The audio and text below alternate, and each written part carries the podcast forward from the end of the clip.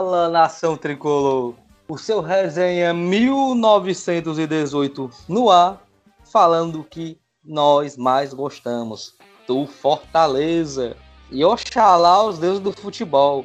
A bola voltou a rolar no Castelão, para alegria de muitos. Foi uma satisfação ver o Leão de novo em campo. Mas eu quero ouvir as vozes que deixam esse programa mais leve, né? Deixa esse programa com aquele ar, né? Encantador e com muita sabedoria, viu? A mesa hoje está um pouquinho menor do que no último podcast, a gente teve que diminuir a mesa. Então, eu vou passar a bola aqui para o meu lado esquerdo da mesa, viu? Karine, dê seu pontapé inicial nesse podcast de número 43. Fala, nação tricolor! Fala, meus amigos de mesa, minhas amigas de mesa, né? O Lucas tá sempre rodeado de muitas mulheres. Hoje a gente tem muita coisa para falar assim sobre o retorno e principalmente sobre é, o clássico, né? Que é o que está sendo mais esperado. Você já voltar ao futebol e de repente um clássico. Então, fique com a gente até o final que vocês vão gostar muito desse programa. É isso aí, Karine, isso aí. Bendita são entre as mulheres, né? Eu vou agora passar pro lado direito da mesa. O lado direito da mesa hoje aqui tem a minha companheira, a Mirella. Mirella, seu pontapé inicial, viu? Tem que ser na categoria. Matou no peito e devolveu de primeira. Rapaz, depois dessa goleada eu vou, vou ficar um pouquinho quieta, viu? Da goleada do, do primeiro jogo do Fortaleza. Mas enfim. É... Oxi! Por que, cara? Rapaz, não. Não, o tá negócio tá ali foi, foi difícil demais pro Guarani, pelo amor de Deus. Deixa o bichinho. O bichinho tá tão quietinho ali. Mas que bom que a gente voltou, né? Tava, tava ansiosa para essa volta do Fortaleza. De como ele ia reagir com essa volta, como ia jogar. Logo de cara ter um clássico, né? Então a gente está com a expectativa a mil como é que o Fortaleza vai a jogo contra o nosso rival. É isso aí. Jogo clássico, tudo numa semana só, é muito bom.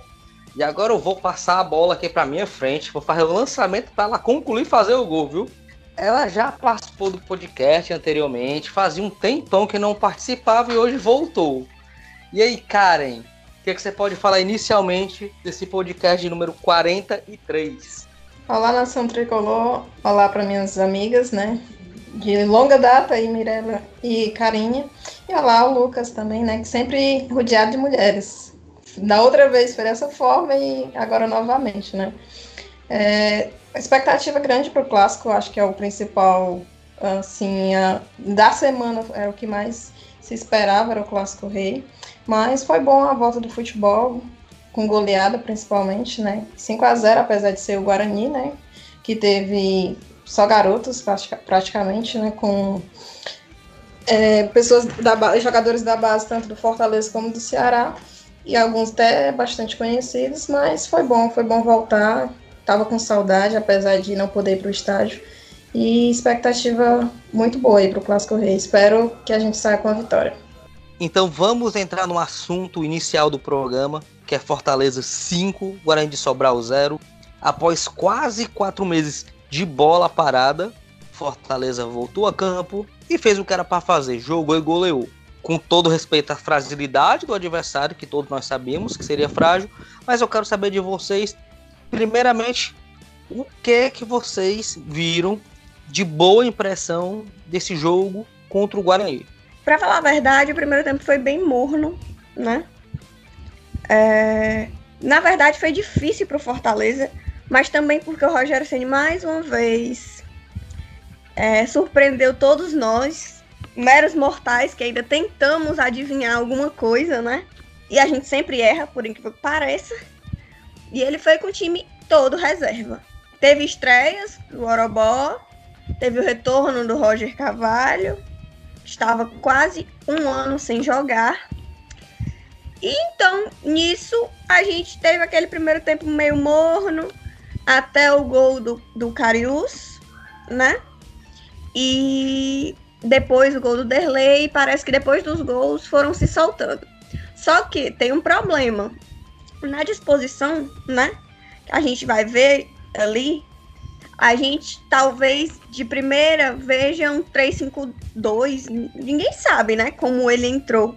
Ou mais à disposição no campo era o 4-2-4 que a gente já conhece. Porém, o Ederson puxado para volante, o Luiz Henrique de lateral esquerdo, que eu não entendi. Depois ele chegou a explicar que porque é, tem alguns jogadores que não estão se sentindo muito bem ainda e tal.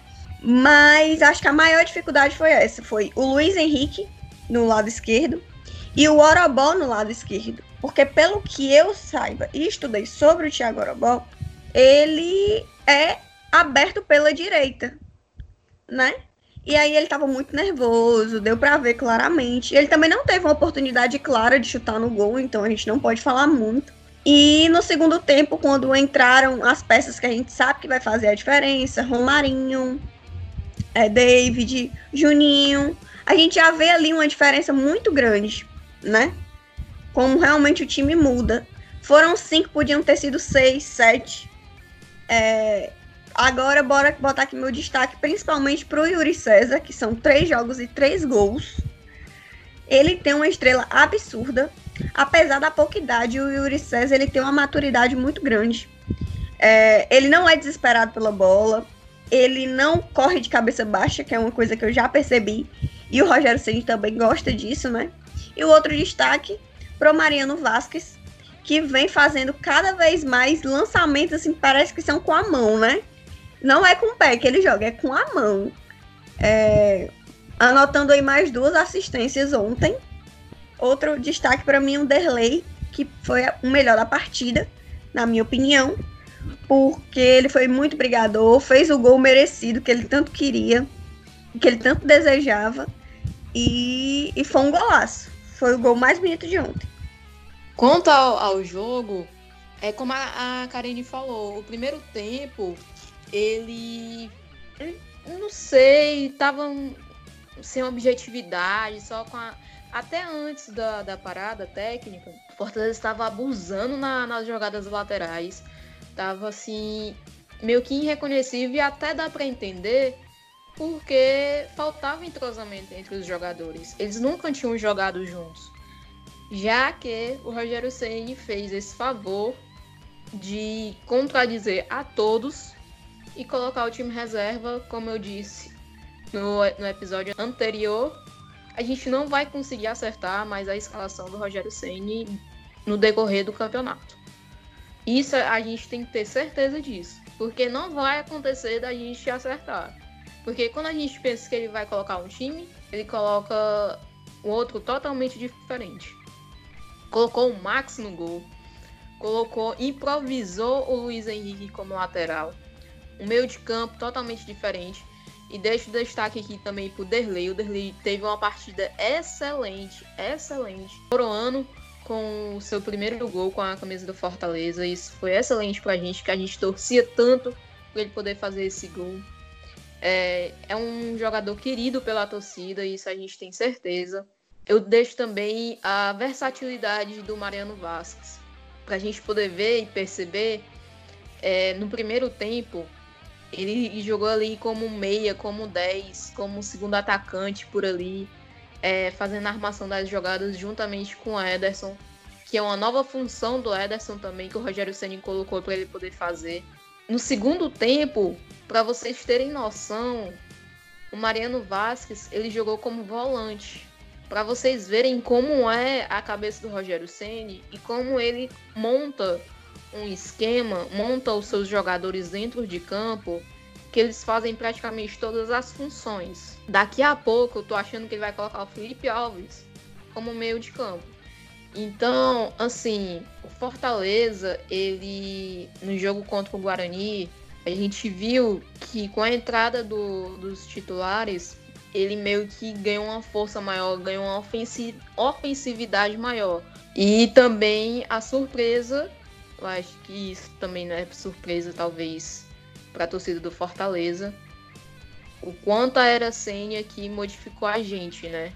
E modificou a forma como a gente pensa a respeito do Rogério Ceni. Ele teve cinco substituições, quatro ele usou para mudar o quarteto de frente.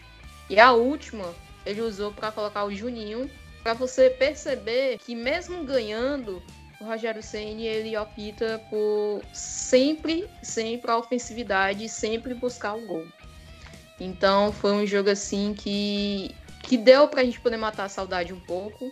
Apesar de seus reservas, a gente gostaria de ver como é que vai sair. Eu gostaria de ter colocado que o Rogério Ceni tivesse colocado os titulares para poder ganhar mais, mais ritmo de jogo para o clássico. Mas eu não vou é, desmerecer o Rogério Senna, né? Porque, enfim, é o Rogério Senna e ele sabe o que faz. Então, é isso a minha análise do jogo contra o Guarani. Nunca duvide do cenismo, viu? O cenismo não tem por que duvidar. A gente que ainda é besta e duvida. Mas só dando um, um parafraseando um pouco a Mirella, sobre o Mariano Vasquez, é, é incrível como ele do ano passado para cá se transformou. Se o Sen botar ele para jogar de lateral, ele vai jogar de lateral e desempenhar bem a função de meia, de, de segundo volante e de segundo atacante ou de velocista. Ele, ele se adapta em qualquer posição. E ele já jogou em várias dessas esse ano, né? Então Exatamente. acho hoje que Mariano Vasquez é titular pela versatilidade e por fazer exatamente o que o Ceni pede. Né? Olha, né? Karine, é, eu acho que assim, antes dessa, dessa parada da pandemia, eu sempre falava e sempre concordei que, para mim, o Mariano Vasquez hoje é, é titular absoluto. Para mim é ele, o Romarinho, David e Oswaldo. Para mim o meu ataque é esse hoje. Justamente. Porque é aquele vejo... quarteto que a gente falou. Exatamente. É o, é o quarteto que jogou com, na Sul-Americana. Assina embaixo. Hoje eu vejo o Fortaleza usando completamente sem centroavante. Porque eu não vejo assim. Eu. No meu ver, eu acho que com os quatro atacantes velocistas, a gente ganha muito mais, tanto no ataque como na defesa. Cansa mais, cansa, mas eu, eu acho melhor assim. Na verdade, é porque cria o quadrado. E o quadrado ele vai se movimentando durante o jogo, se a gente perceber. Então, o Mariano Vasquez, que pode começar na esquerda, você vai ver que ele vai ter jogadas puxando na direita. Então, o adversário talvez não saiba nem por onde vem a bola. E eles são rápidos, né? Ele, é eles fazem aquele, é aquele quadrado mágico, né? Exatamente. A gente chama. Mariano Vasquez pode ir para segundo, para segundo atacante. Aí o Romário desce. Aí o Oswaldo pode fazer como segundo atacante. É assim, todo o tempo mudando. O adversário ele não vai saber de onde é que vai vir, onde é que a bola vai vir, quem vai fazer a jogada, aonde vão colocar a jogada. E ainda tem um detalhe que a Karine falou. O Mariano Vasquez, ele tem a possibilidade ainda de melhorar cruzamento, de melhorar um, um lançamento. É entanto que a, olha o lançamento magistral que ele deu pro Derlei para fazer aquele golaço que eu achei que foi um golaço que olha e detalhe foi o Derlei que tinha roubado a bola que passou pro Mariano e o Mariano passou para ele. Ele tem é a cara visão... do Ceni esse é gol é a cara do só acrescentar uma informação aí. O, sobre o Mariano, ele chegou a quatro assistências na temporada, né? Ele tinha dois, duas, assist, duas assistências antes da parada do futebol e ontem ele deu mais duas, né?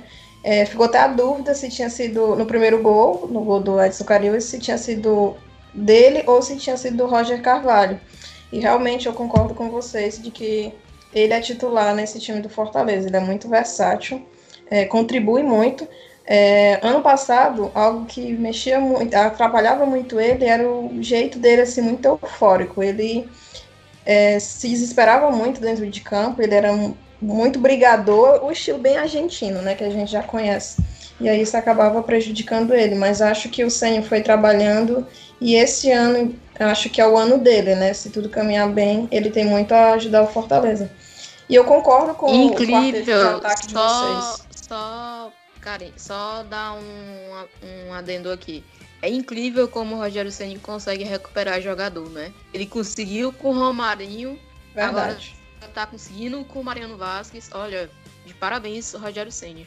E um detalhe, assim, eu concordo com o quarteto de ataque de vocês, né? Tem que ser mesmo os quatro velocistas, no meu ver hoje. E tem o fator de que a gente tem um, agora um elemento surpresa, né? Que é o Yuri César, que no momento acho que é indiscutível. Ele precisa entrar todo jogo no segundo tempo ali fazer aquele golzinho dele já, né? Três jogos, três gols e mais uma assistência que ele deu ontem, né? Ele tem, com isso, ele já ele tem três jogos e quatro participações em gols é um fator muito importante e chegou com certas dúvidas da torcida, mas mostrou que veio para somar e somar muito, né? Já tem bons números dentro do, do Fortaleza. Amei os seus dados que você trouxe, esquece muito o programa. E trazendo um dado, com o gol do Carius ontem, ele torna-se o artilheiro do Fortaleza na temporada com quatro gols. Então também é algo e importante olha, a se falar. E olha que, que o Carius, ele não é nem titular. Vale ressaltar é, isso. Gente, e outra coisa, mais uma outra coisa positiva. O Fortaleza não depende só de um para fazer gol. Se você for ver os gols do Fortaleza, a Karen deve ter esses, essas estatísticas todas. É, se você ver os gols do Fortaleza e as assistências do Fortaleza, todo mundo participa das jogadas. Não é algo assim que, olha, Tipo, 2018 a gente dependia exclusivamente do Gustavo, pelo menos, né? Hoje a gente não depende de uma pessoa para fazer gol.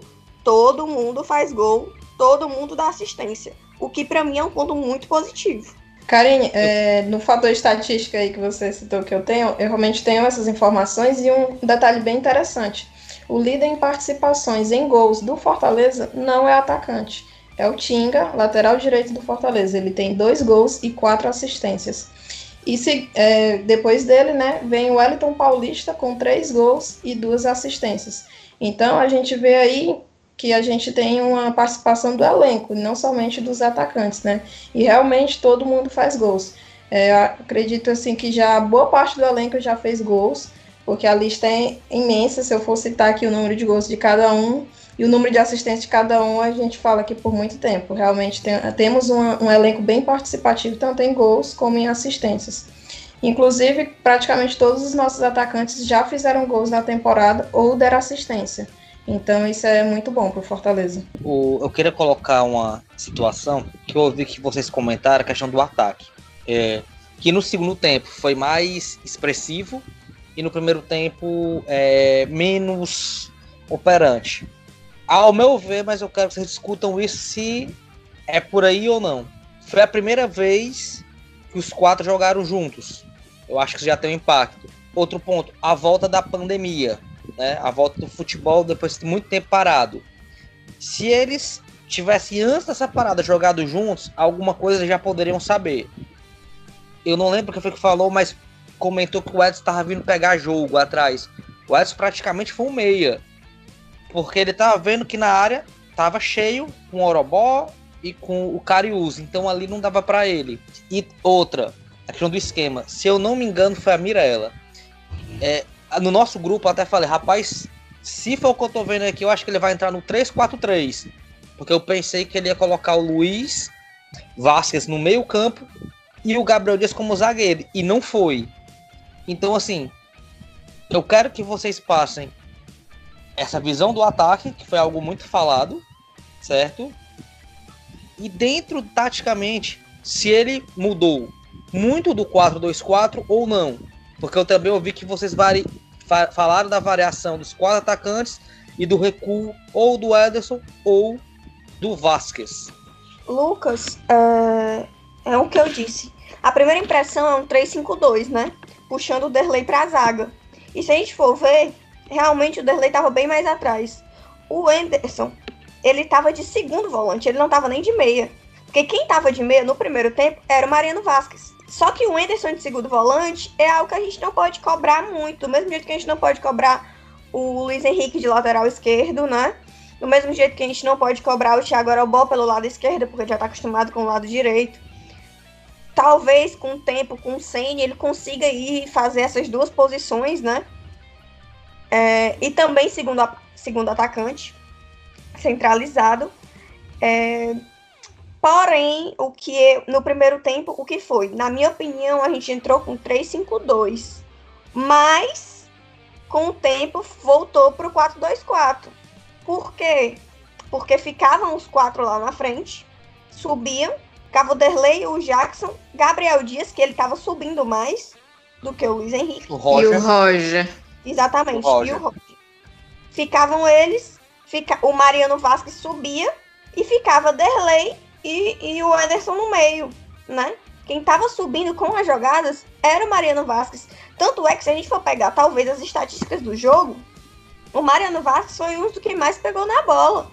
Porque ele realmente não fica parado num lugar só. Ele vai da defesa ao ataque, do ataque à defesa. É, com a entrada no segundo tempo dos atacantes que são acostumados a jogar, a gente já vê outra, outra movimentação, né? Como a Mirella disse, foram quatro substituições de ataque e um Juninho. Se a gente for ver, Juninho e Felipe fazem muita falta. Porque eles sabem é, exatamente onde jogar, como jogar, na hora que jogar.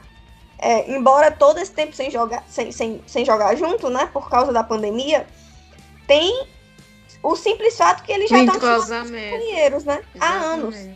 Então eles já sabem aonde ir. Com a entrada do Juninho, já melhorou o que já tinha melhorado. O Romarinho voltou pelo jeito voando, driblando eu, você e mais 44 pessoas. Yuri César, como eu disse, tá jogando assim, tendo estrela. É, o Elton Paulista segue perdendo gols, porque ele perdeu uma cabeça. E segue tirando gols. E segue tirando gols, Serve sendo... fazer o sexto no último continua, se...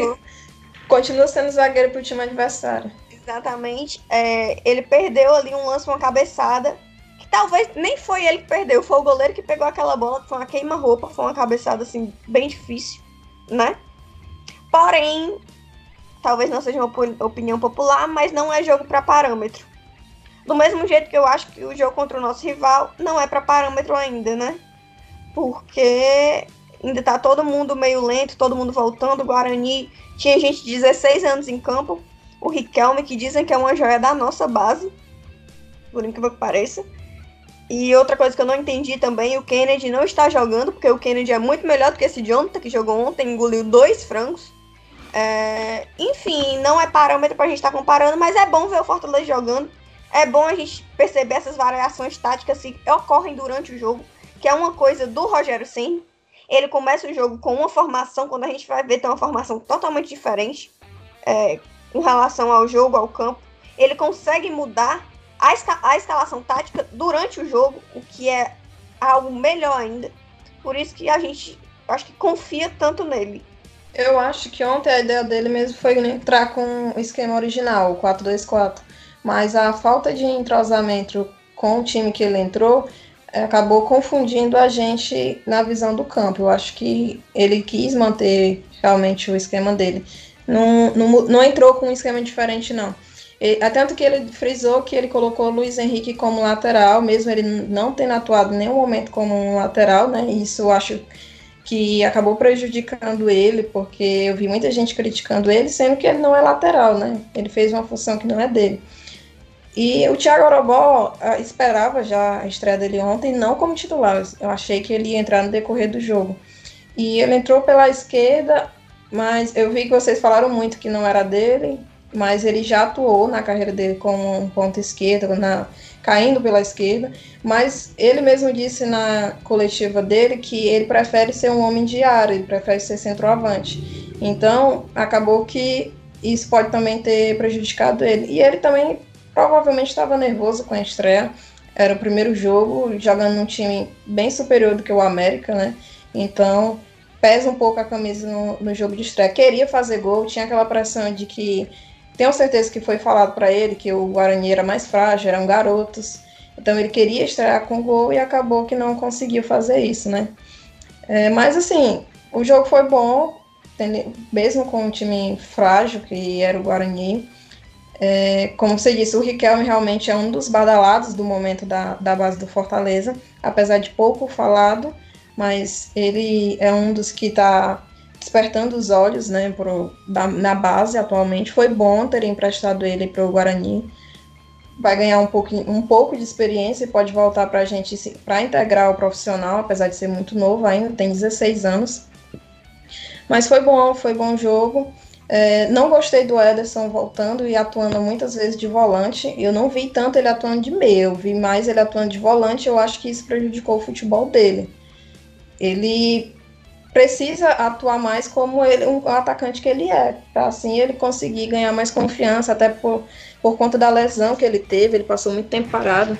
Então, é, eu acho que o Rogério deve dar mais oportunidade a ele na função que ele gosta de atuar mesmo, e não nesses improvisos de, de meia e até mesmo de volante agora, que foi uma surpresa para todo mundo.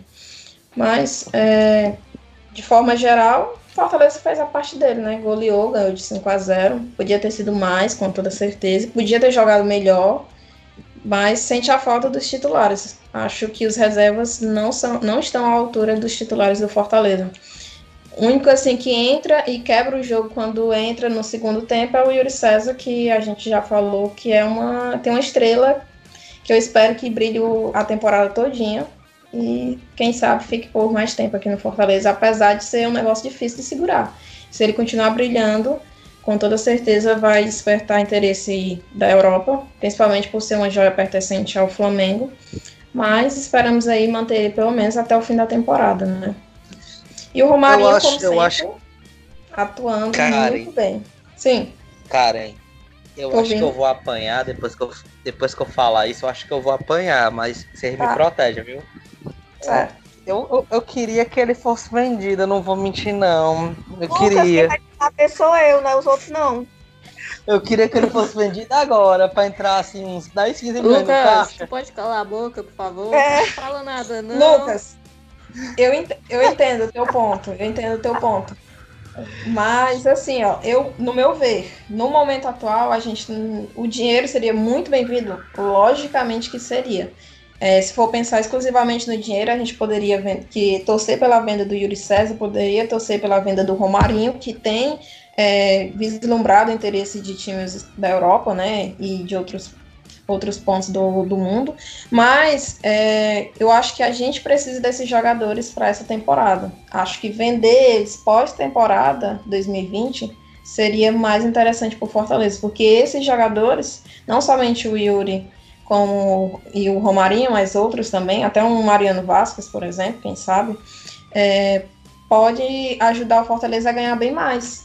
Títulos, é, Cearense, Copa do Nordeste, é, fazer uma boa temporada na, no brasileiro, quem sabe ir mais longe na Copa do Brasil, e tudo isso vai render financeiro ao Fortaleza, porque o.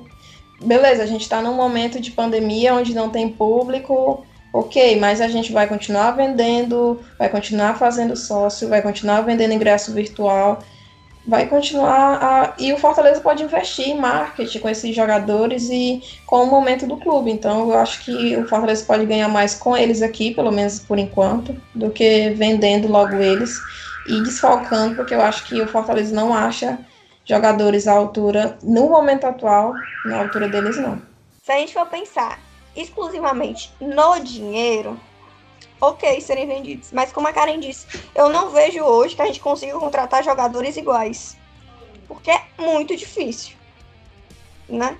Hoje nós temos, querendo ou não, se for ver, poucos os elencos que tem o que a gente tem no ataque, que são bons jogadores, jogadores rápidos, jogadores é, com uma boa condição física, que não cansam rápido, que não são de quebrar muito.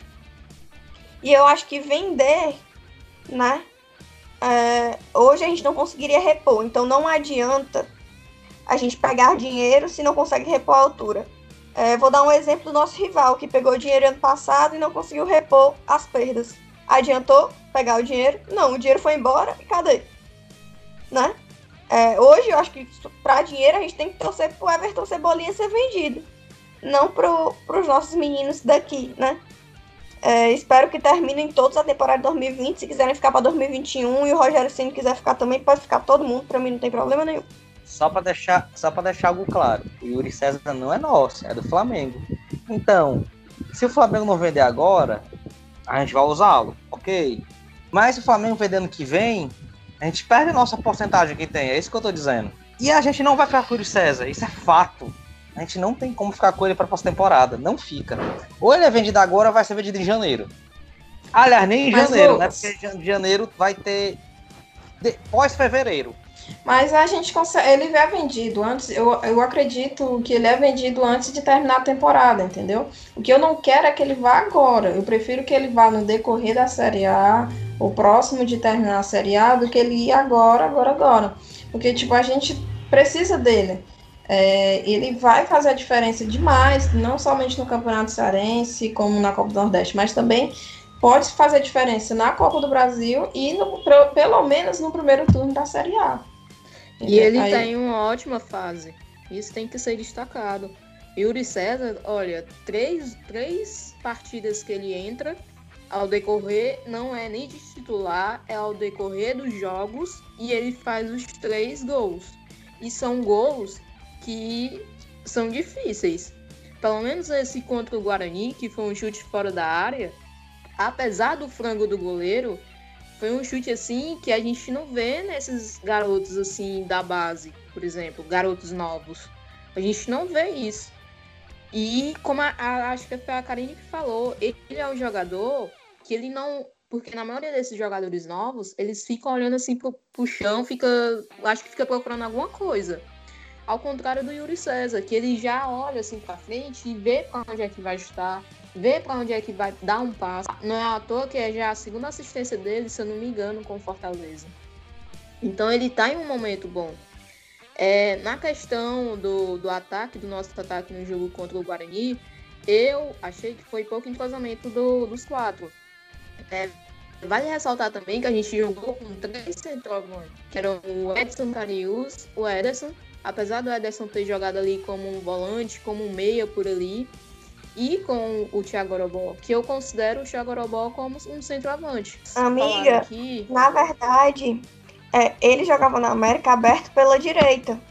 Foi uma coisa que eu pude saber dos torcedores e, e, e também escutando podcasts do Nordeste. É, o podcast 45 falou, inclusive, eu escutando, que é, o Orobó jogava aberto pela direita no América de Natal.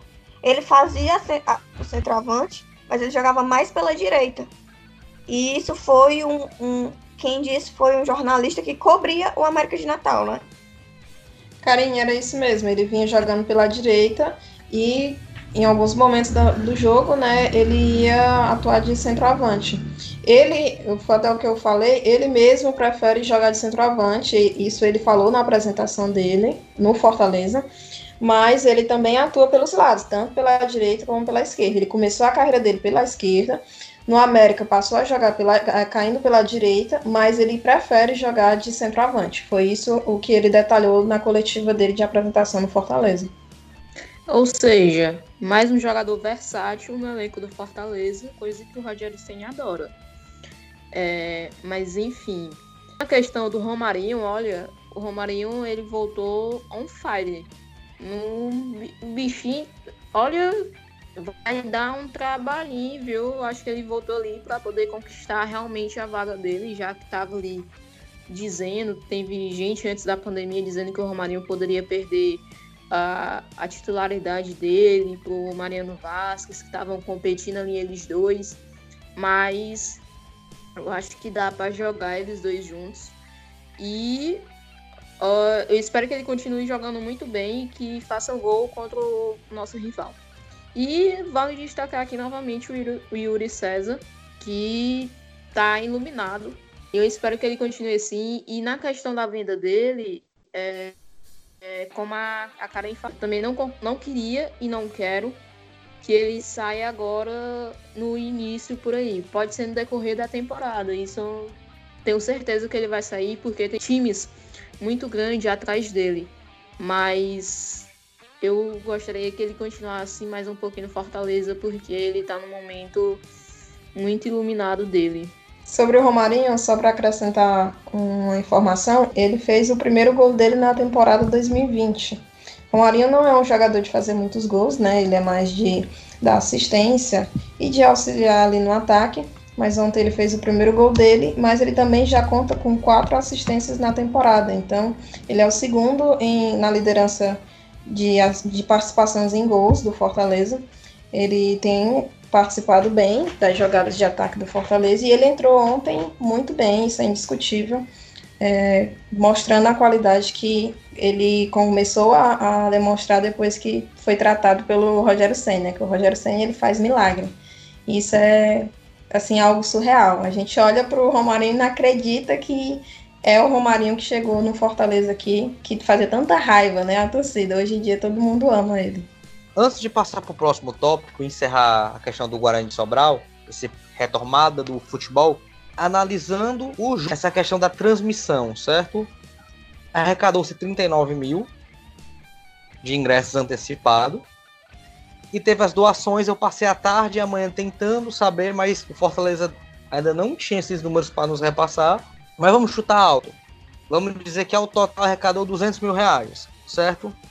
Eu quero saber de vocês se é positivo ou não essa, essa, desse tipo de transmissão, desse modelo de transmissão, e o que teria a melhorar. Lucas, é... a gente não pode falar que foi uma transmissão nossa, porque foram imagens cedidas da TV Diário, com o narrador deles e comentarista deles, que por sinal comentarista péssimo. É... não sabia se era uma live de futebol ou uma live de show de forró, que tinha tanto alô, que eu não sei nem, né? como reagir a isso, comentários assim, o povo dizendo, ai, TV de clube é clubista. Só se fosse o contrário, porque eu nunca vi um comentarista lascar tanto a Fortaleza.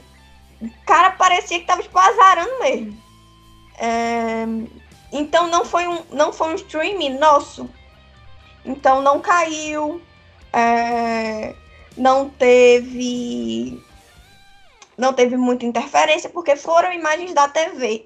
Então é algo que eu não posso falar. Eu só vou poder falar quando Fortaleza estiver transmitindo, né? Com imagens do Fortaleza. Porque aí eu vou ver se vai cair, se vai conseguir ter com relação às doações, essas coisas. Por enquanto a gente está pegando imagens da TV Verdes Mares, da TV Diário e transmitindo as imagens cedidas, né? Por enquanto, na minha opinião, eu não posso dar é, opinião sobre a transmissão, mas foi muito bom é, com relação aos números. É, 46 mil é, simultâneos, né? Teve boas doações. Eu vi gente, torcida do Santos doando pra gente trazer o Giamota. Se quiser doar mais, pode doar mais, viu, galera? Porque eu também quero o Giamota aqui. É, vi gente doando de 100 reais, 50. É, quem puder realmente doar, nem que seja 5, de 10, é, doe, se você puder, porque ajuda o time a manter os funcionários nessa época tão difícil pra gente não estar tá precisando pedir dinheiro para ser ninguém. Achei positiva a live do Fortaleza, é, apesar de ser, como a Karen disse, com imagens cedidas, isso porque o Grupo Verdes Mares é quem tem os direitos de transmissão. Então, Fortaleza, assim como o nosso rival, fizeram acordo né, para a transmissão dos jogos do, dos clubes.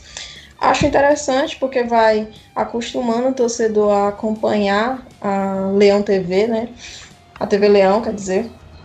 E assim vai criando um, um vínculo com o torcedor para futuramente a gente é, fazer as transmissões com imagens nossas, né? Produzir. Agora, é, é isso requer um investimento, porque para fazer transmissões não é simplesmente ligar uma câmera de celular ou uma câmera que usa no dia a dia do clube para fazer a, essa transmissão. Tem que ser algo mais profissional, porque senão não vai ter o. A, não vai chamar a atenção do torcedor a querer assistir ali na, na TV Leão, né? Então, espero que o Fortaleza esteja se preparando para futuramente tá fazendo essas transmissões por conta própria. Mas foi bom, acho que gerou muitas doações, pelo que eu vi, é, teve muitas doações, como a Karen disse, de 100 reais, de 50. Teve até participações da, da torcida do Santos, né, tentando ajudar a gente a trazer o Jean Mota, que será muito bem-vindo se vier. Mas, é, foi, e os ingressos virtual vendeu bem, foi um, um valor arrecadado muito bom. Então eu espero aí que nos próximos jogos é, tem, que só melhore né, as doações, tanto no ingresso virtual como também no, no YouTube, diretamente no YouTube, para a gente ter um bom recurso e não precise passar por situações ruins com relação aos funcionários e seja com os, os, as outras despesas do clube, né? Nessa questão do dinheiro que a gente ganhou, eu achei que foi muito, achei muito assim é, de doação. É, eu queria saber qual o tanto também de doação pelo YouTube. É, eu queria deixar meus parabéns da, da conquista da TV Leão, né, de 130 mil, se eu não me engano, é, de inscritos no canal. 132 já. Olha aí, 132 já.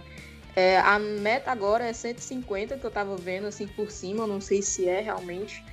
É, mas isso veio para poder a gente conseguir, um, conseguir mais é, inscritos, né? Querendo ou não, isso ajuda muito ao clube. A gente se tornou uh, canal de clube no, no YouTube aqui do Nordeste o maior. É, já nessa questão de transmissão da TV Diário, eu também não gostei muito. Olha, tava chato já aquele negócio de alô, muito alô. Uh, tava parecendo aquelas bandas de forró, aqueles shows de forró, sabe? Que toda hora era um cantor falando um alô e não cantava a música. Pronto, era Eu, eu tava isso. pensando que era o show de avião, que tava lá direto. não, tava parecido mesmo, viu? Infelizmente, Porque... essa parte realmente foi muito péssima. A TV Diário foi horrível. E eu assisti o jogo do rival às 9 horas da manhã e não foi tão ruim quanto Exatamente. foi a nossa. É, pela manhã teve bem menos alôs aí pro torcedor, como o nosso foi algo surreal. Pareciam que estavam ali obrigados, não queriam transmitir o jogo e estavam querendo gastar o tempo mandando alô pro pessoal. E Exatamente. fazendo piadinha besta, esse tipo de coisa que, tipo, não é para acontecer, meu povo. Querendo ou não, é uma transmissão profissional. Eu gosto muito do Denis Medeiros. Para mim é um narrador muito bom me emociono até hoje com a narração dele, com o título do Fortaleza da Série B. Eu realmente chego a chorar toda a vida, porque eu sou muito emotiva, né? Mas é, as piadinhas sem sentido, e principalmente do comentarista, que ficou uma coisa realmente sem noção, né? Tava, tava horrível mesmo, eu não gostei. Eu cheguei a, a twittar isso lá no, no meu perfil. Não, tava, tava chato já. Olha, se tivesse outro canal com outra narração, eu acho que eu teria mudado. Eu acho que eu teria possibilidade, possibilidade de ter ido pro rádio se eu tivesse um rádio. Mas como não tenho e tenho que assistir o meu, meu Fortaleza, né? Não, não gostei de jeito nenhum. Eu espero que eles mudem isso, porque fica chato pro torcedor fica chato que o torcedor ele quer assistir o jogo, ele quer ouvir a, a pessoa narrando, a, a emoção da narração, seja por um rádio, seja por uma televisão. Ele não quer ficar escutando um alô, não quer ficar escutando uma piadinha. Então, acho que eles devem melhorar isso e eu espero que melhorem mesmo. E deixo aqui meus parabéns de novo para a TV Leão. E eu acho que a gente pode melhorar sim nessa questão do, do dinheiro e tal. Achei louvável esse negócio do, dos torcedores santistas de doarem o dinheiro. Espero que doem mais também. A gente quer o Giamota.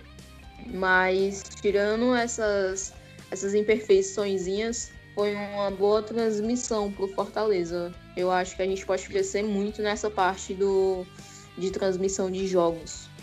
Amanhã é TV Leão, viu? Não é outro canal, não. É TV Leão. Exatamente. Escreve o cachorro, o papagaio, pega o celular da mãe, pega o celular do pai, da avó, do vô, do irmão.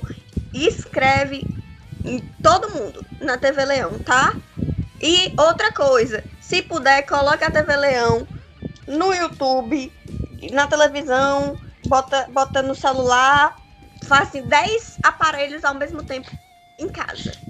Ontem dar... eu tava na TV e no celular. Por que, meu povo? Por que, Karine? Você quer concorrer com o rival? Não. Porque quanto mais visualização, mais engajamento. Se os patrocinadores veem que o Fortaleza está tendo engajamento, entra dinheiro, entra patrocínio, o povo doa mais. E assim a gente vai fazendo. Eu não costumo comentar depois de vocês, eu prefiro abordar e falando junto com vocês, mas eu fiquei ouvindo atentamente, porque algumas coisas é, me tocaram. No programa passado, eu levantei essa bola e a Karine lembrou bem da questão da transmissão clubista. Que quando é um time do Sul contra um time daqui, a narração do, do Sul, do gol lá é gol, e do daqui é gol. E ontem, não falando da narração, narração, os gols foram legais. Na, o Denis. Mas o, o outro rapaz que eu não. Não é atacando a pessoa, e sim a maneira de trabalhar. Com toda a ética possível. Eu sou formado em jornalismo, já trabalhei em rádio, já trabalhei nos jogos do rival. E quando ia trabalhar, trabalhar para desempenhar o melhor possível, que era me orientado. Não sei qual é o clube do rapaz, mas alô foi demais. Algumas piadas sem nexo nenhum. Teve um momento dos 26 do segundo tempo. Ou foi 26 ou foi 22, não lembro agora. Quando o Denis perguntou da mudança, ele falou uma piada que assim, eu, o que que tem a ver? Ele era para comentar sobre a mudança, o que que ia mudar no estilo de jogo. Então assim, isso para mim foi horrível da transmissão. Pontos positivos, arrecadação, porque jogo do Cearense está tendo prejuízo, fato, por causa do número de sócios, mas o sócio compensa. O, a questão que você fala de patrocinador, infelizmente o Ford não pode vender patrocínio ainda, porque como a Kanye falou, a gente está retransmitindo. Como uma retransmissão, a gente não pode fazer isso, mas se pudesse e quando puder, é algo muito interessante de se fazer, ganhar patrocínios na transmissão. Eu senti falta disso, mas não se pode fazer. Mas no contexto geral, foi uma boa, é uma forma de arrecadar. Se, se, se o Forza tiver arrecadado ontem 100 mil, já é um sexto do que é pago pela TV durante quatro meses. Então, se no clássico a gente arrecadar mais do que isso, 200, 300 mil, é excelente. Porque a gente de cota tem 600 mil de cota no Cearense, que é um absurdo receber só isso. Um quinto da folha é o que você recebe de cota para jogar um campeonato. Então, como as meninas falou, amanhã é TV Leão na veia. No celular, no tablet, no computador, na televisão. Te vira, te vira, meu amigo. A nação tricolor amanhã tem que bombar a TV Leão. Vamos passar a régua e para outro assunto, porque senão o programa se estica.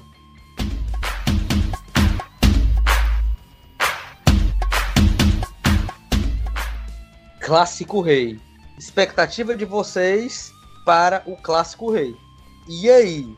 A gente já está classificado, luta pela primeira posição, vale lembrar isso, a luta pela primeira posição, que dá vantagem de jogar por empate. Isso pode decidir o campeonato dessa forma. Como vocês entrariam, eu vou deixar um pouquinho para depois. Mas expectativas para esse clássico, quais são de vocês? Lucas, é, todo mundo sabe, né? Que aqui em casa o clássico ele já começa de manhã cedo. É... é nossa, no café da manhã. É tão quente como o café, deixa nem esfriar o pão, não é? Todo mundo sabe que eu namoro torcedor do rival, então provavelmente não existe nem bom dia amanhã. Tipo, que bom dia o quê? A gente vai ganhar! Entendeu? O clássico pra mim já começa aí. É, todo clássico é uma expectativa muito boa. Eu confio muito no Fortaleza. É, também não vou ser hipócrita de dizer que ai, a gente já ganhou, porque não existe isso. Clássico é clássico, a gente sabe. Clássico é decidido nos detalhes. É, a gente já, já viu o nosso time péssimo ganhando do time deles que estava muito bem. A gente já viu o time deles péssimo ganhando do nosso que estava muito bem. Então, é, a questão de confiança, sou muito confiante. Hoje, para mim, o Fortaleza é um bom time. Vamos entrar com os titulares, com certeza, se Deus quiser, e Rogério Ceni, né? É, e espero que a gente consiga ganhar, porque uma vitória, como o Lucas disse, é essencial. E outra, a gente precisa do empate. É, muitas vezes, né? O rival já ganhou da gente por causa desse mísero empate, dessa vantagem na final. E, e é, para mim é importante. Ganhar o Cearense também é importante. Embora a gente ainda não saiba quando serão as finais, né? Já nessa essa questão do, do jogo, uh, do clássico, o Rogério Ceni já deixou claro que ele quer o primeiro, a primeira colocação, que ele quer a vantagem para a semi e as finais.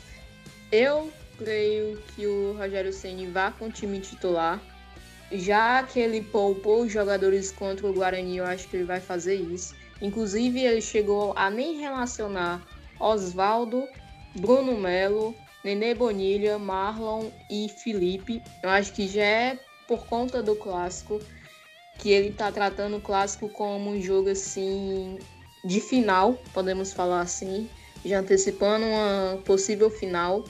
Como a Karine falou, a gente não pode entrar de salto alto. A gente tem um rival muito bem, uh, com jogadores muito bons, uh, que querem demonstrar alguma coisa pro, pro treinador novo deles, né? Eu assisti o jogo deles contra. Uh, acho que foi o Barbalha, se eu não me engano. Apesar de eles terem ganhado de 5 a 0 eu não vi assim muita ofensividade deles na respeito assim de trabalho de bola. Eu achei mais assim jogadas muito assim ligando a defesa ao, ao ataque.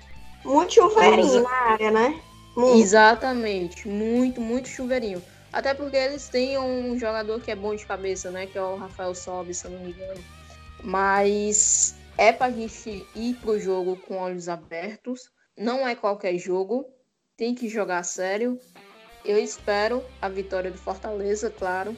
E vale ressaltar que, como a gente já vinha falando do Yuri César e tal, eu acho que é uma arma contra o Ceará. Eu acho que pode surpreender sim. Eu espero que surpreenda. Então acho que é isso. A minha expectativa para o Clássico Rei é boa. Acredito que a gente pode vencer. A gente joga pelo empate, né? Temos a vantagem de pelo fator de ter vencido. A gente está na liderança e o empate amanhã nos mantém nessa liderança. E com certeza é importantíssimo conseguir essa, é, manter essa liderança, porque nos dá vantagem para as semifinais. E como a Mirella mesmo falou, essa vantagem faz sim diferença. A gente já perdeu títulos para o rival por conta dessa vantagem. Então temos que buscar amanhã a vitória, se não for possível, o empate. E clássico é clássico, não tem jogo ganho, é, clássico se decide no detalhe, então temos que jogar com bastante atenção.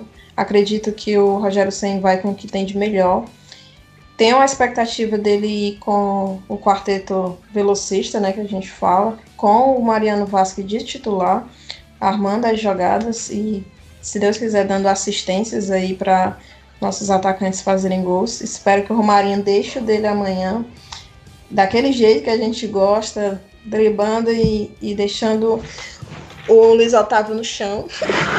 Mas é isso. Eu esperava que ele fosse atuar com os titulares para preparar para o clássico, mas infelizmente ele não, não fez isso, jogou com os reservas. Mas é, vamos confiar e vai dar tudo certo e a gente vai ter sair com a vitória. Uh, vocês querem arriscar o time de amanhã ou acham prematuro fazer isso? Não é nem questão de prematuro, né, Lucas? a questão do Rogério Ceni, é, como a Karine falou no, no podcast passado, ele vai no Unidunité. É, é entanto que no, no jogo contra o Guarani, ele custou, acho que normalmente a escalação sai uma hora antes do jogo, né? Sim, sim. Contra o Guarani, ele eu acho que saiu faltando acho que uns, uns 40 minutos, 30 minutos pro jogo. Ou seja, o Rogério Senni definiu ali na hora, né? Não foi nem a preleção. Então, é, olha, eu vou, vou escalar meu time aqui. Então, é, é com vocês aí. Vamos fazer o bolão já, vamos começar.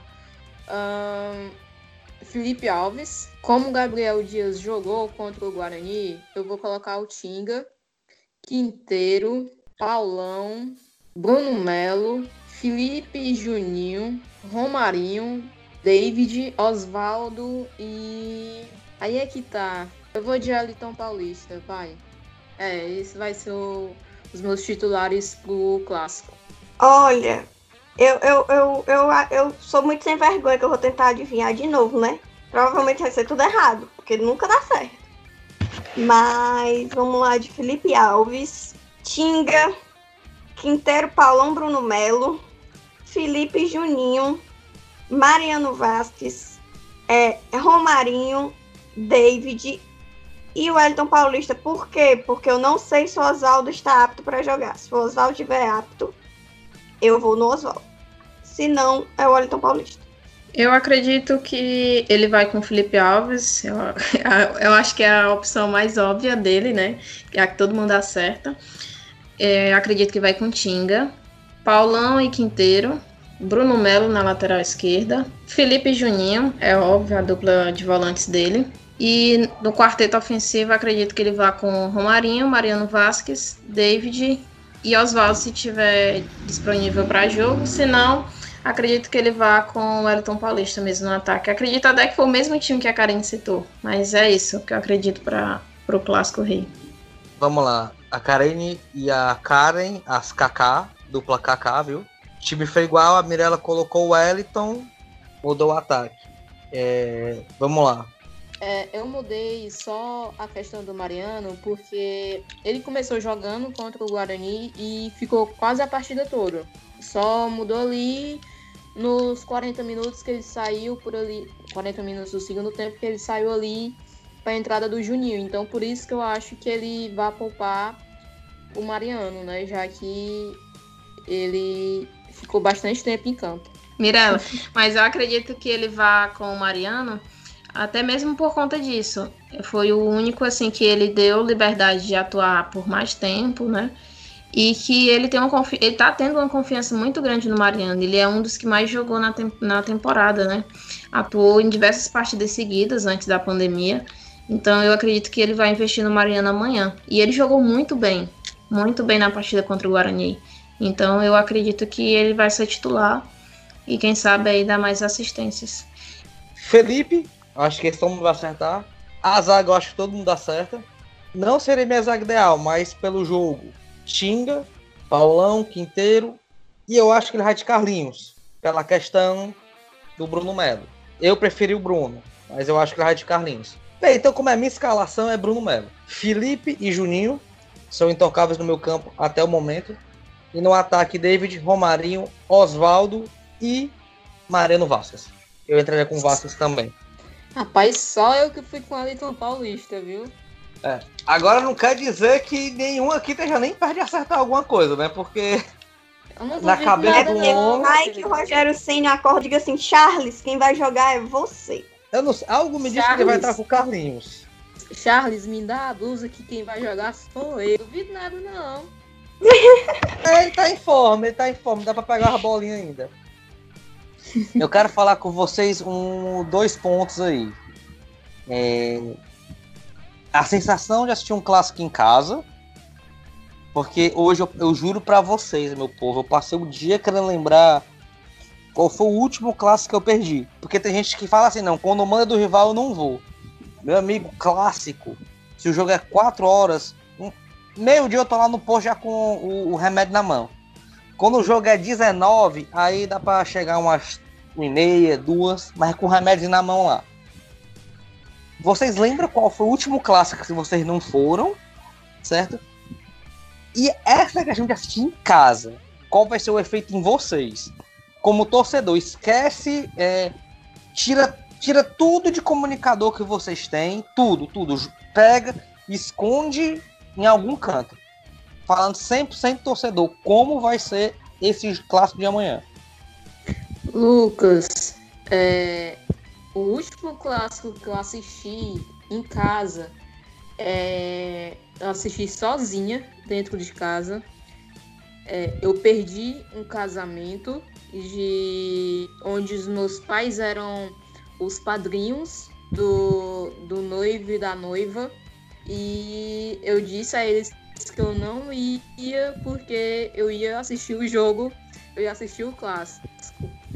É, eu assisti o clássico pela internet, porque é, acho que era pela Copa do Nordeste e não não passava na, na televisão, não tinha, eu acho que ainda não tinha canal ainda que transmitia pela televisão. Então eu assisti em casa sozinha e vibrei muito porque eu acho que foi foi o jogo, acho que foi um a um esse jogo, acho que foi o gol do Nubio Flávio, se não me engano, não, não me lembro assim de qual o resultado, mas eu assisti em casa. Nessa questão assim da emoção de assistir em casa, olha, eu não sei te dizer. Eu acho que eu vou ficar com as minhas mãos e os meus pés gelados, em expectativa de como vai nos 90 minutos. Então, eu, eu, eu acho que eu vou ficar assim bem nervosa nessa questão. Acho que no estádio eu já fico nervosa, imagine dentro de casa, sem a emoção da torcida, sem essa coisa de, de, de você ficar vibrando, de ficar em pé, de ficar andando pelo estádio.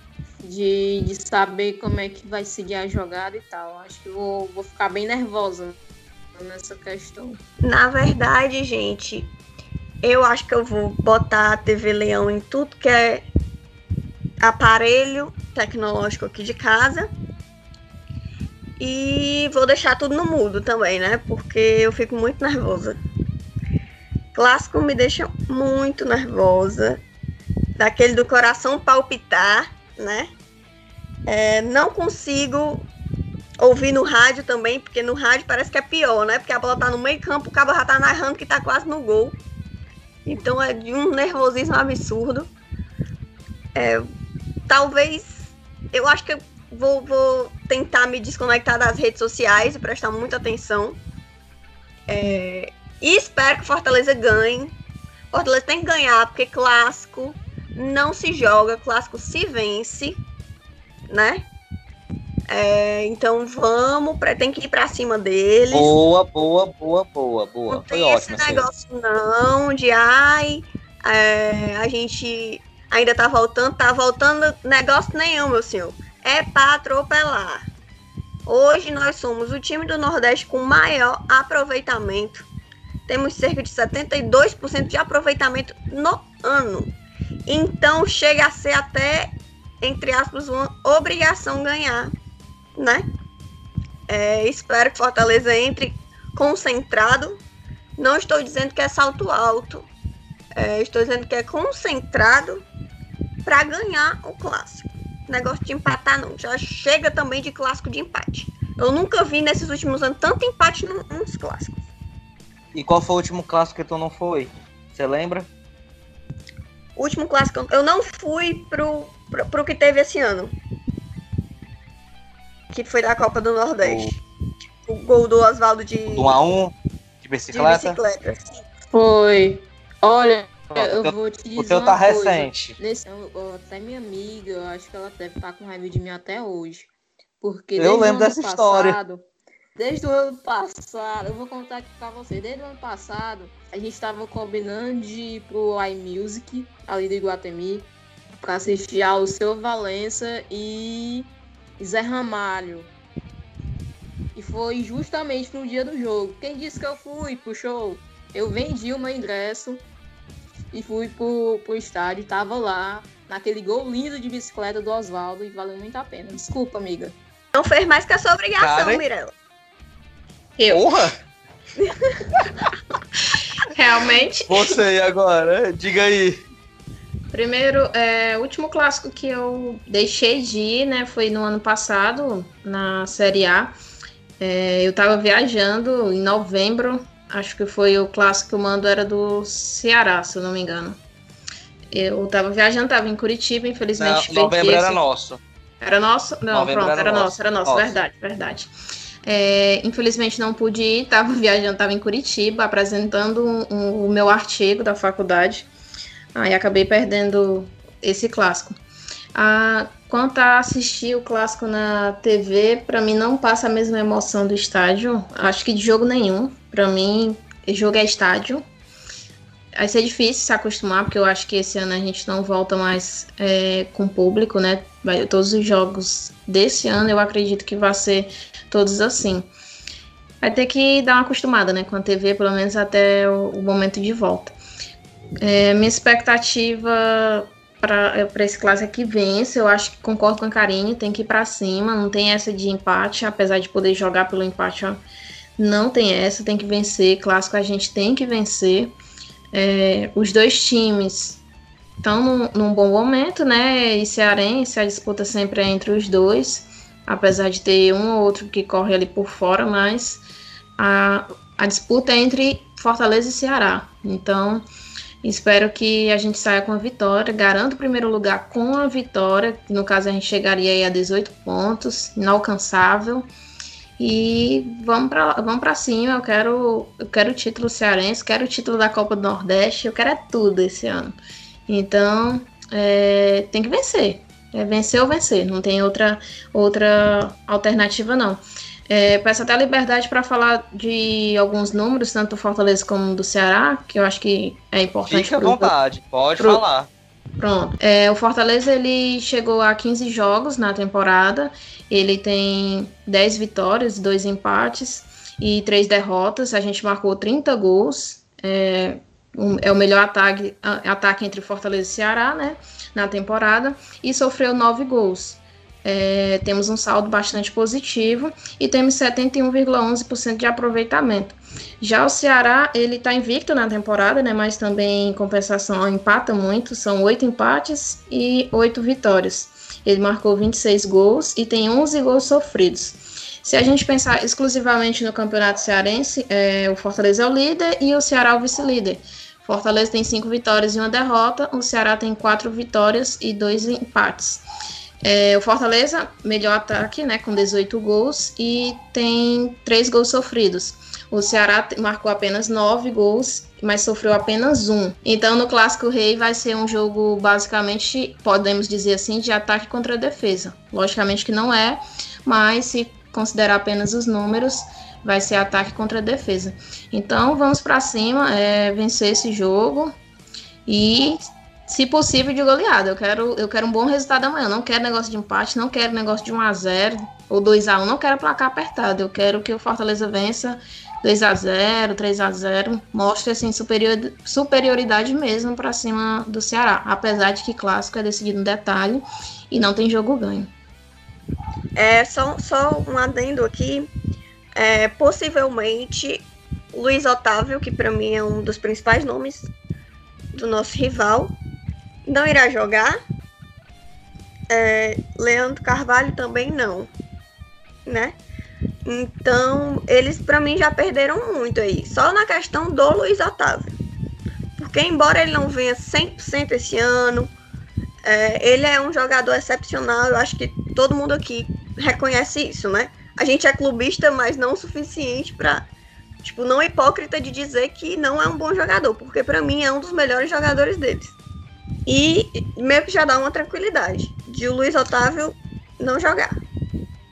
Eu vejo, assim, que no momento atual, o, o que mais preocupa no time do, do nosso rival é o Vina. Ele vive um momento muito bom no Ceará, isso é indiscutível. Quem disser o contrário, eu acho que está sendo extremamente clubista. É, ele, ele tem atuado muito bem, tanto fazendo gols como dando assistência, então eu acho que ele é o principal jogador a ficar de olho na partida do Clássico Rei. Sem dúvida, ele é o, o principal homem do momento. O Rafael Sobres, que seria um, um, cara a ser destacado, ele não vive uma temporada perfeita, apesar de ser um dos artilheiros do, do Ceará, mas é, ele não, não faz a temporada que dos futebols que ele, dos, do futebol dele acostumado a, a ser destaque no, no futebol brasileiro como era anos anteriores, até porque é, ele já está numa idade mais avançada, né? Já não vive há alguns anos um, uma temporada muito boa. Mas também é um, um grande atacante, pode ser é, fundamental para o Ceará. Então a gente tem que ficar atento às principais peças do, do nosso rival e procurar fazer uma, uma partida perfeita, né? Sem, sem falhas, sem erros. Não fazer o que aconteceu naquele clássico onde a gente levou um gol besta de cabeça do Charles o que foi triste. Aquele, aquele gol, eu fiquei, eu tava no estádio e eu fiquei, como o Fortaleza dá uma bobeira dessa? Ei, ali... tomara que o Quinteiro tenha aprendido a pular na quarentena, pelo menos. Verdade, e eu acho que ele vai ser titular, o Quinteiro, né? Então eu espero realmente que ele tenha aprendido a pular, que ele seja mais atento à zaga, porque não quero vacilo no clássico, não. Para encerrar e emendar considerações finais e placar de vocês pro clássico. 2 a 0 para mim. É, espero que a gente consiga sair realmente com a vitória. Quem puder, se inscreva na TV Leão, quem ainda não foi inscrito. Quem puder, doe 10 reais, 5, 2, quanto você puder. Porque ajuda muito o Fortaleza. É... Espero que o próximo podcast a gente esteja falando aqui com feliz, né? Pela vitória no, no clássico. Porque é bom demais dormir pós-vitória, né, galera? Eu tava com saudade disso, de jogar assim e dormir com pós-vitória. A gente já não consegue dormir direito porque a gente tá com uma sensação tão boa que, que a, parece que fica um êxtase, que a gente não consegue dormir. Como a Karen disse antes, gosto muito do, de estar no estádio. assistir pela televisão, para mim, não é tão proveitoso. Eu ainda não tô. É... Como é que eu posso dizer? Naquela tensão pré-clássico. Talvez se eu fosse, fosse o jogo amanhã e eu fosse pro estádio, eu já nem conseguiria dormir hoje. É, no dia do clássico, a gente já tem aquele tchan, né? Hoje é dia de clássico. Espero que entrem concentrados e que o Rogério Ceni não, não invente muito, né? Mas confio no cinismo, para sempre cinismo. E até a próxima, galera. Eu vou no 2 a 0 também. Então, se inscrevam na TV Leão, assistam pela, pela TV Leão. Quem puder também, se inscrevam no nosso canal também, no portal do 918. É, talvez no próximo podcast a gente já tenha alguma novidade para vocês. É, acompanhem nas nossas redes sociais o que poderá ser essa novidade. Uh, espero que vocês gostem também, já adiantando um pouco. É, confio, como a Karine falou, confio também no cinismo, eu admiro o que ele está fazendo no Fortaleza e espero que a gente saia com a vitória uh, desse clássico, que a gente saia com a vantagem para o restante da, das fases do Cearense e que a gente consiga ser campeões, ser bicampeões cearense e dar mais esse título para o Rogério Ceni que ele possa então repensar em ficar no Fortaleza até talvez um contrato vitalício. É o que a gente é o que a gente quer né? É o que a torcida quer.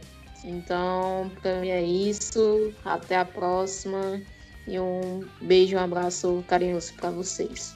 Eu espero um bom placar. Eu acredito num 2 a 0 ou um 3 a 1 Acho que a gente vence e a expectativa tem que ser essa, né? Logicamente.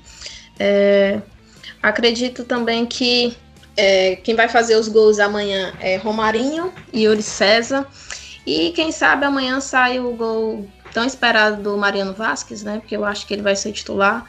E o argentino é nojento e gosta de clássico. Então pode ser que ele faça um gol, ou quem sabe mesmo só ajude, sirva os companheiros e e dê assistência, mas é, é importante vencer, como a gente já frisou várias vezes. E um detalhe que torna ainda mais importante a vantagem: a semifinal é jogo único, não é isso? Então é importantíssima essa vantagem. A gente jogar por empate em uma partida única da semifinal é, é extremamente importante. Seja com que time for, por mais que a gente vá pegar o Guarani de Sobral o Atlético, que é os que disputam a quarta posição, né? Acredito até, inclusive, que quem se classifica é o Atlético Cearense, em quarto colocado. Então, possivelmente é o nosso adversário, se a gente se classificar em primeiro, e acredito que vai. Então, a vantagem de empate é importante, mesmo querendo sempre vencer, obviamente. É, aproveito para agradecer a oportunidade né, de participar desse, desse podcast. Espero voltar mais vezes, sempre que possível.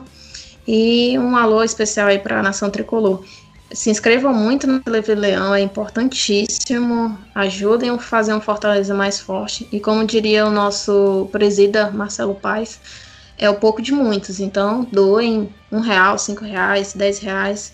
É, quem com, comprar o ingresso virtual a partir de 10 reais vai estar participando de um sorteio de uma moto, vale frisar isso, é importante. É, no da partida anterior contra o Guarani foram para sortear 10 camisas e agora é o sorteio da moto. Isso é bastante interessante porque chama o torcedor a participar com um valor mais é, participativo, né? Que é o, 10, o valor de 10 reais. Então é importantíssimo, ajudem e vamos para cima. Clássico Rei é vencer ou vencer. Esse, esse resultado é nosso. Espero que no próximo podcast aí possa estar todos comemorando essa vitória. E é pau nos caras. Para encerrar o programa de número 43, é, vocês são mais novos, vocês, os jogos de vocês foram mais recentes. Eu acho que o meu foi de 2011. Então, desde 2011, eu não perdia clássico. É... Tu é velho mesmo, viu? Sou, sou. Foi 2011 ou foi 2013? Nessa época aí. Recapitulando, assisti em casa, mas todo mundo ligando na TV Leão. Já vou falar aqui pra minha editora que amanhã, se o vídeo é, sai com uma aparência um pouco mais. É desinibida ou um pouco mais assim puxando por alguma coisa porque o teu alcoólico vai estar tá em alta, mesmo em casa. A gente torce que o Fortaleza vença o jogo e como a Mirella falou, vamos ter uma surpresa. Acompanhe nas redes sociais. É algo que a gente está bolando aí para fazer mais interação com você. Tentar responder vocês no ato do programa. Vai ser um negócio bem interessante. O clássico vai ser 2 a 0 Vamos vencer, vamos garantir a primeira posição e rumo ao bi. Então, Nação Tricolor, valeu, fui, até o próximo programa.